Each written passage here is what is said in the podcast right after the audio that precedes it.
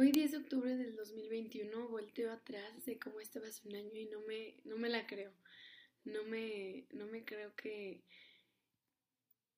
que haya llegado hasta aquí después de un año y medio de, de terapia, porque justamente hace un año estaba en mi peor momento de la vida.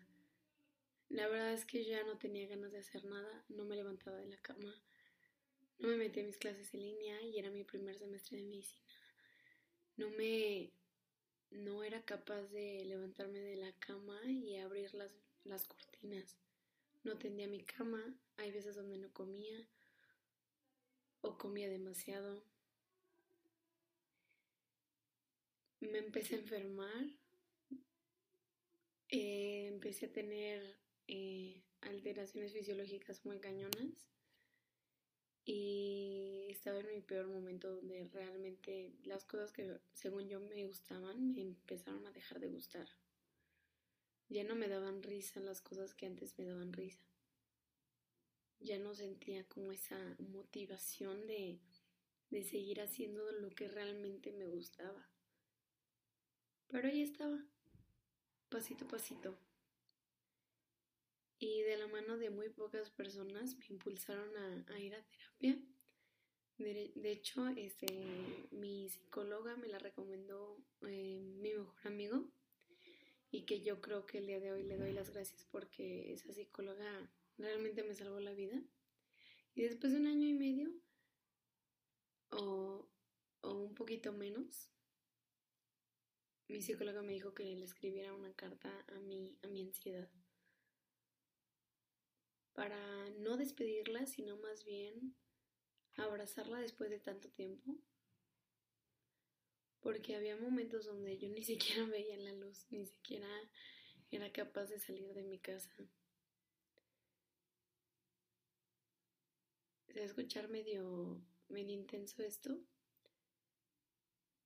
pero logré no salir de mi casa alrededor de 90 días, ni siquiera salir a la esquina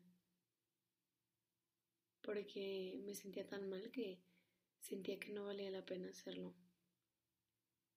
Y es por eso que escribo hoy ansiedad porque hace tiempo aprendí que cuando más tienes miedo de hacer algo es cuando más tienes que hacer las cosas. Y es que básicamente ese es el problema, que toda mi vida he tenido miedo. Me enseñaron que todo es peligroso y que todo puede hacerme daño, física y mentalmente. Y es que ni siquiera sé por dónde empezar porque me hiciste creer muchísimas cosas que realmente no eran como, como eran en realidad. Me hiciste pasar los peores días de mi vida. Me has hecho pasar desde miedos muy pequeños, angustias diarias, inseguridad, dolores de cabeza, falta de aire, mareos, ganas de vomitar, hormigueos en las manos y en los pies, dejar de sentir mis brazos hasta ataques de pánico, donde ni siquiera yo sabía que era real ni dónde estaba. Pero también, ¿sabes qué? Es que me has ayudado a darme cuenta que algo realmente no estaba bien en mi vida. Me ayudaste y me has ayudado en todo este tiempo a darme cuenta que es lo que no quiero en mi vida porque eres tú quien me alerta de las cosas que realmente no necesito, de las cosas que me están haciendo daño y de las cosas que tengo que poner límites y con quién tengo que poner límites.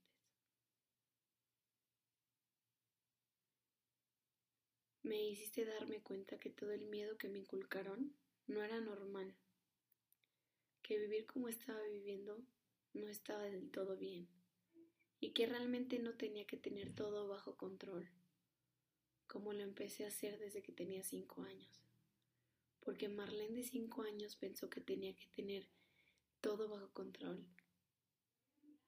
Porque tuvo que aprender a tener la habilidad de memorizarse todos los números telefónicos de memoria por si algo pasaba. Y es que te escribo esta carta llorando. No sé si sea por nostalgia, si por lo fuerte en lo que me convertiste, o porque gracias a ti sé que mi vida no tenía que seguir así. Porque eso es lo que fuiste y serás para mí. Una alerta. Porque yo sé que como tú, yo también estoy consciente de lo que realmente no necesito. Porque yo sé que tú solamente me quieres ayudar. Y hemos trabajado en eso todo un año. Y junto con la depresión nos hundimos, pero realmente tú siempre estuviste ahí para alertarme que tenía que seguir adelante. La depresión se fue poco a poco y tu ansiedad me ayudaste a descubrir las pequeñas alegrías del día. Que darme cuenta también en qué lugares quería estar y en qué lugares no quería estar cuáles son las cosas en las que tenía que trabajar. Y me enseñaste a que realmente no es malo compartir mis sentimientos, que no es malo llorar, que no es malo ponerme vulnerable ante la gente. Al contrario, eso es de una persona valiente, es una persona que se respeta y que se quiere, que le importan sus sentimientos. Ansiedad, tú me enseñaste a querer hacer solo lo que realmente me motiva. Porque solo tú estuviste cuando me dio depresión. Y poco a poco se fue la depresión. O habían semanas buenas, habían semanas muy malas. Y eso se empezó a disminuir poco a poco. Empezaron a ver tres días malos y uno bueno, pero ese día bueno me ayudaste a disfrutarlo en serio. Y fue realmente hasta el 9 de enero de este mismo año donde volví a ser feliz.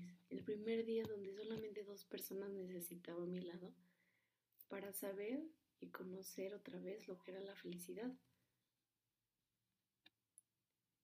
Y fuiste tu ansiedad quien me has ayudado a ponerle orden a mi vida. Porque muchas personas sé que en este momento te han de estar odiando. Pero ¿sabes qué? Ni tú ni ellos tienen la culpa. Porque nadie nos enseñó a tratarte. Nadie nos enseñó a ti ansiedad, a conocerte, el saber por qué estabas ahí. Que no eres algo malo y no, no vienes a hacernos daño, sino más bien nos vienes a alertar y que tu ansiedad eres nosotros mismos diciéndonos en nuestra cabeza que por ahí no es, que echaste por otro lado y está bien. Porque si no tuviéramos ese miedo, haríamos cosas muy incorrectas. Pero es que lamentablemente no sabemos de ti hasta que realmente estás todos los días fregándonos. Y es por eso que hoy te escribo desde el corazón. Y te quiero decir que ya no te voy a evitar, como le he estado haciendo en los últimos seis meses. Cuando empiezas a llegar con náuseas o mareos, dolores de cabeza, angustias y falta de aire, solo pienso en recibirte, en abrazarte y en entender por qué vienes conmigo, por de qué me quieres alertar y el por qué me estás visitando a mí otra vez. Así que de hoy en adelante te voy a abrazar, te voy a escuchar y juntos, juntas ansiedad, vamos a poder salir adelante. Porque no, no quiero regresar a, a dejar de sentir, a dejar de expresarme, sino recibirte cuando te tenga que recibir y entender que cuando está demasiado fuerte tu presencia, también pedir ayuda. Así que de hoy en adelante te voy a seguir escribiendo desde el corazón. Y justamente esta fue una carta que me hizo mi psicóloga escribir para darme de alta. Y no sé, siento que es una, una parte muy personal pero también la quería compartir porque siento que muchas personas han pasado por esta etapa y que siguen pasando por esto. Y entendí, la verdad, muchas cosas desde que he ido a terapia. He entendido que, que hay veces donde la familia se elige, donde, donde las amistades chance no son las que tú piensas, que la depresión no es un echarle ganas, que los ataques de pánico no es querer llamar la atención, que la ansiedad no es una exageración. Que los trastornos alimenticios no son solo querer bajar de peso, que la bipolaridad no es un cambio repentino de humor solamente, que las enfermedades mentales no se pueden ver, pero por eso no es que no existan, que hay muchas personas que están pasando por lo mismo y ni siquiera nos damos cuenta, que el simple hecho de levantarte y tender tu cama ya es un logro. El abrir tus ventanas o tus cortinas también es un logro. Que el simple hecho también de bañarte también es un logro. Y es que hay muchos temas dentro de la salud mental. Y es que no me había dado cuenta del camino tan largo que me hacía falta y que me hace falta para tratarlo también.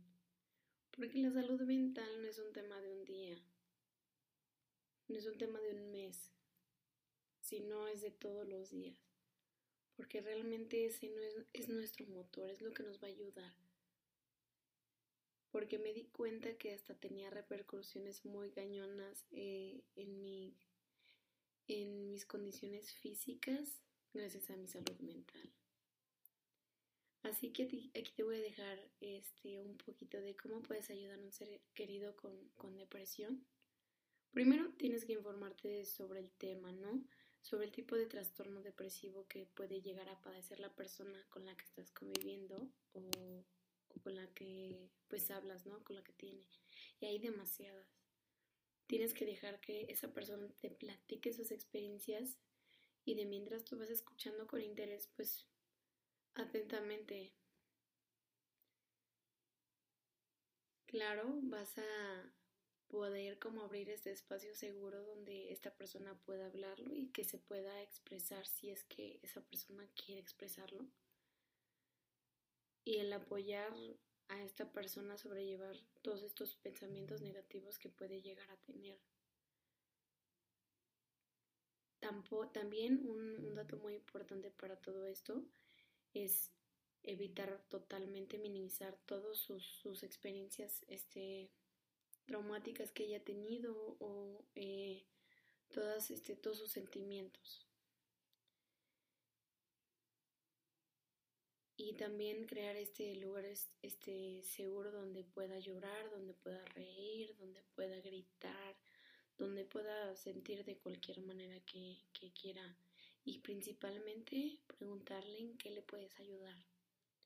También a una persona con ansiedad eh, puedes eh, primero también informarte, escucharlo o escucharla y tampoco quieras como ayudarle a, arreglar sus problemas a, esa persona porque tampoco te pertenece a ti esos problemas.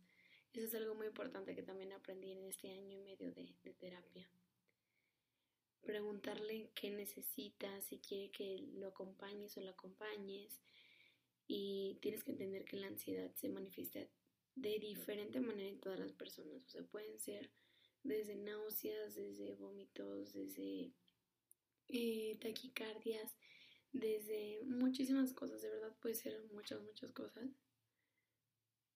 Eh, y en caso de un ataque de pánico, es, este, es recordarle como un tip, por, por así decirlo, que a mí me ha servido, es como recordarle frases cortas este, de lo que puede ver, de lo que puede escuchar, de lo que puede sentir, etcétera, que son como los sentidos. Una persona con TCA, ¿qué puedes hacer?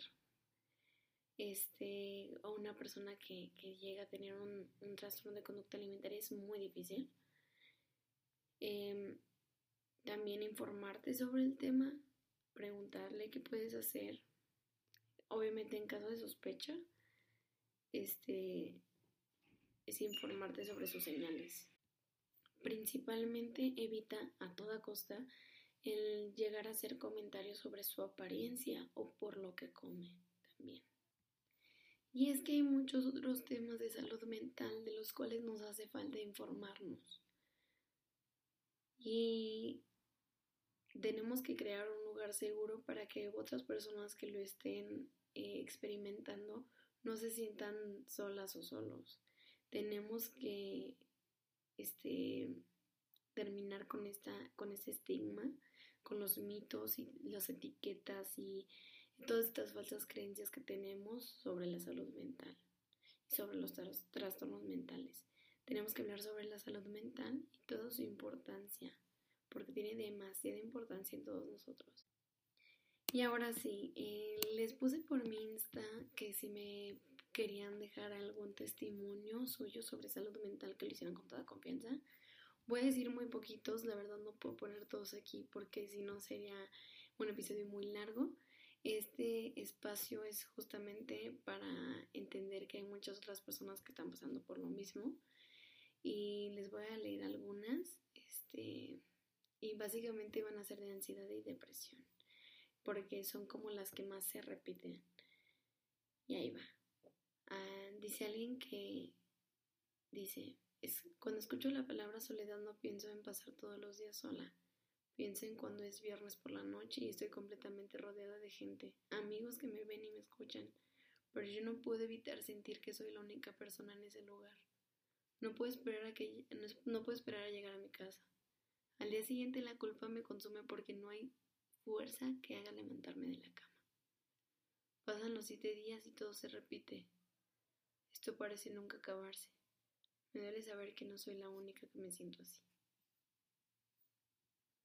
A principios de este año tuve depresión y al principio no sabía ni entendía qué me estaba pasando ni por qué me sentía así. Cuando les contaba a mis amigos me decían que no era fuera terapia, que eso no servía y que no fuera dramática o exagerada. Mi familia estaba pasando por un mal momento y yo estaba absorbiendo todo y sentía que no tenía con quién hablar. Empecé a salir vez de salir a terapia a mediados de febrero, pero la verdad fue muy duro para mí y al principio aceptar la ayuda era demasiado difícil y me sentía muy incómoda contando lo que me estaba pasando. Mis amigos de ese momento me hicieron sentir que estaba exagerando. Me dejaron de hablar y de imitar a sus planes. Y las veces que yo los llegué a invitar a, vernos, me dejaron de, de plantón varias veces o de plano ni me contestaban. Yo sé que no era la misma que antes y me estaba costando mucho trabajo sentirme a gusto en las pedas, salidas de ese tipo, pero me dolió que me dejaran de invitar porque se sentían incómodos con mi depresión. Lo más duro de mi proceso fue aceptar que ellos eran mis verdaderos amigos y que no estuvo bien como me trataron como yo lo, lo necesitaba en ese momento, porque lo que necesitaba era que me escuchara, Duré en terapia como seis meses. Cambié mucho como persona y me perdoné cosas con las que había cargado mucho tiempo. Me di cuenta que no tengo que aceptar a la gente que me trate mal solo por ser mis amigos, entre comillas, y que mis sentimientos y emociones también son válidos. Al final perdoné que estas personas, eh, al final, ah, perdón, al final perdoné a estas personas, pero no volví a hacer lo mismo como antes. Me han llegado a reclamar que después de terminar mi terapia seguía alejada de ellos. Creo que no entendieron lo que había pasado, y aunque les llegué a decir lo mal que me había hecho sentir, nunca le dieron importancia y tampoco se disculparon. A veces me siento culpable y triste por haber terminado esas relaciones, pero al final sé que fue lo mejor y que no me había hecho ningún bien. Durante todo este tiempo también tuve que luchar con trastornos alimenticios, dice esta persona. Alguien más dice, pasé por las situaciones muy difíciles con mi familia y así fue como conocí por primera vez la ansiedad y la depresión. La ansiedad cada vez me llegaba más fuerte, al punto de temblar cada vez que me empezaba a sobrepensar las cosas. Me daba un buen de náuseas y vomitaba por lo menos una hora seguida. Era llanto tras llanto tras llanto y había días que sentía que ya no podía. Tenía las bases o la teoría, entre comillas, de lo que debía de ser, pero es más difícil que solo entenderlo. Me daban ataques de ansiedad muy fuertes y empecé a hacer daño. Estuve en una depresión muy fuerte en la que mucha gente ni siquiera tenía la más mínima idea. Siempre me veían, entre comillas, mega feliz. Pero es importante que la gente entienda que es más fácil fingir una sonrisa que dar explicaciones. A veces la persona al lado de ti está sufriendo demasiado y tú ni en cuenta. Al final fui mejorando poco a poco ayuda de mi psiquiatra y mi psicóloga. Les voy a leer tantitas de, de trastornos alimenticios. Nunca he tenido una relación sana con la comida ni con el ejercicio. Tampoco he tenido anorexia ni bulimia diagnosticada clínicamente solo una tendencia hacia estas. Cuando entré prepa empecé a excederme en el tiempo que hacía de ejercicio y no comía bien. Cuando cumplí 16 años pesaba 38 kilos. Comencé a subir de peso porque hacía mucho ejercicio, pero siempre me estaba preocupando por eso. En tercero prepa ya había entendido que tenía que comer sano si quería seguir teniendo el mismo rendimiento. Y aunque comía sano, me limitaba mucho en comida con alto nivel, calórico. Cuando empecé con depresión comía mucho por ansiedad y por lo mismo, por mi depresión, había días... Perdón, me fui. Había días que no me sentía ni con ganas de levantarme de la cama. Dejé de hacer ejercicio y subí de peso y entonces empecé a limitarme en la comida. Tomaba mucho café porque es diurético, entre comillas, y cuando tenía hambre tomaba mucha agua para que se me quitara. Cuando empecé terapia empecé a tratarme también de esto. Mi psicóloga me dijo que estaba muy a tiempo antes de desarrollar un trastorno que, que requiriese atención clínica. En terapia le empecé a comentar que uno de mis amigos de ese entonces había padecido bulimia y como yo no me sentía cómoda hablando de eso, me propuso que lo hablara con él porque chance él podía entenderme por haber estado en la misma situación. Cuando le conté a él lo que le estaba pasando, su respuesta incluyó las frases, entre comillas, no te pongas el pie para que te levanten. Acepta que solo quieres llamar la atención o cómo eres dramática. Fue un revés en proceso, fue de reversazo mi proceso y me costó muchísimo trabajo superarlo. La verdad, esos comentarios me afectaron muchísimo y superarlo me costó mucho trabajo también. He vuelto a ver a esa persona y siempre me ha, pretendido que no pasó nada y que yo me aleje porque quise, la verdad. Nunca me he atrevido a reclamarle lo que pasó y de hecho pretendido que todo estaba bien porque la verdad acordarme de eso aún me duele. Mi relación con la comida fue lo último que traté en terapia. He mejorado mucho, pero igual es algo que me sigue costando trabajo como una lucha diaria. Hay días que me tengo que recordar que valgo más de lo que peso y eso me hace estar orgullosa de mi progreso. La verdad es que solamente quise compartir esos testimonios porque aparte de que hay muchos y siento que terminarían 3.000 horas este episodio, siento que hay muchas cosas que la gente quiere decir y hay muchas cosas que que también la gente necesita escuchar. Entonces yo creo que Chance podría hacer otros episodios diciéndolos este, otros testimonios o así. Este y pues nada, la verdad este me gustó que hayan compartido su testimonio con toda la confianza. Estos fueron completamente anónimos claramente. Y pues muchísimas gracias por tenerme la confianza. Yo sé que eso es un tema cañón y que es algo de todos los días. Y, y algo que realmente también les quería decir mucho es que el, que darle tiempo a nuestra salud mental, ¿no? Es mm, literal escogernos primero a nosotros mismos antes que nuestro trabajo, que nuestra escuela, que nuestros este, amigos que nuestra familia. Siempre hay que ver primero por nosotros porque si no, no, no, no nos vamos a dar el tiempo para realmente conocernos. Y los invito a que si necesitan cualquier ayuda, incluso hasta conocer sus sentimientos, sus emociones, etcétera, o tengan ya la necesidad ustedes de ir a terapia, vayan a terapia.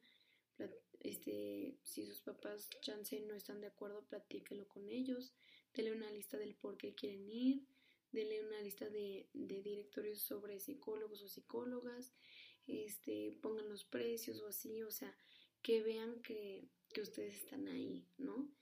Eh, y es este tenemos mucho estigmatizado del que va al psicólogo que, o que va al psiquiatra es porque está loco y yo creo que es totalmente al contrario, yo creo que es una persona valiente que se quiere conocer y que quiere evitar o que quiere tratar cosas que lo tuvo que hacer desde hace mucho tiempo o que todavía está a tiempo. Entonces es literal como cuando vas al doctor este, por un chequeo, ¿no? O sea, tú vas también al doctor no solo cuando te enfermas, sino también para prevenir, ¿no? Eh, te tomas tus vitaminas, te tomas algo y es lo mismo ir a, ir a terapia. Creo que eh, algo que platicaba yo mucho con mi psicóloga era que hay, antes había como cinco diferentes Marlene en, en mi cabeza y, por ejemplo, no sé, una que era peda, otra que era súper buena niña, otra que era no sé qué y así.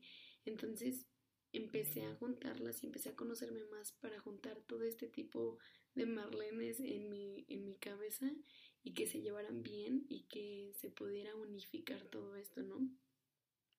Y me ha ayudado demasiado, o sea, me ha ayudado a conocerme, a quererme, a aceptarme, a hacer ejercicio porque quiero estar saludable, a comer porque quiero estar saludable, a, este, a alimentar mi mente, a alimentar este eh, mi cuerpo, mi corazón, a saber este, qué tipo de relaciones quiero tener, ya sea este, amorosas o, de amistad o incluso familiares.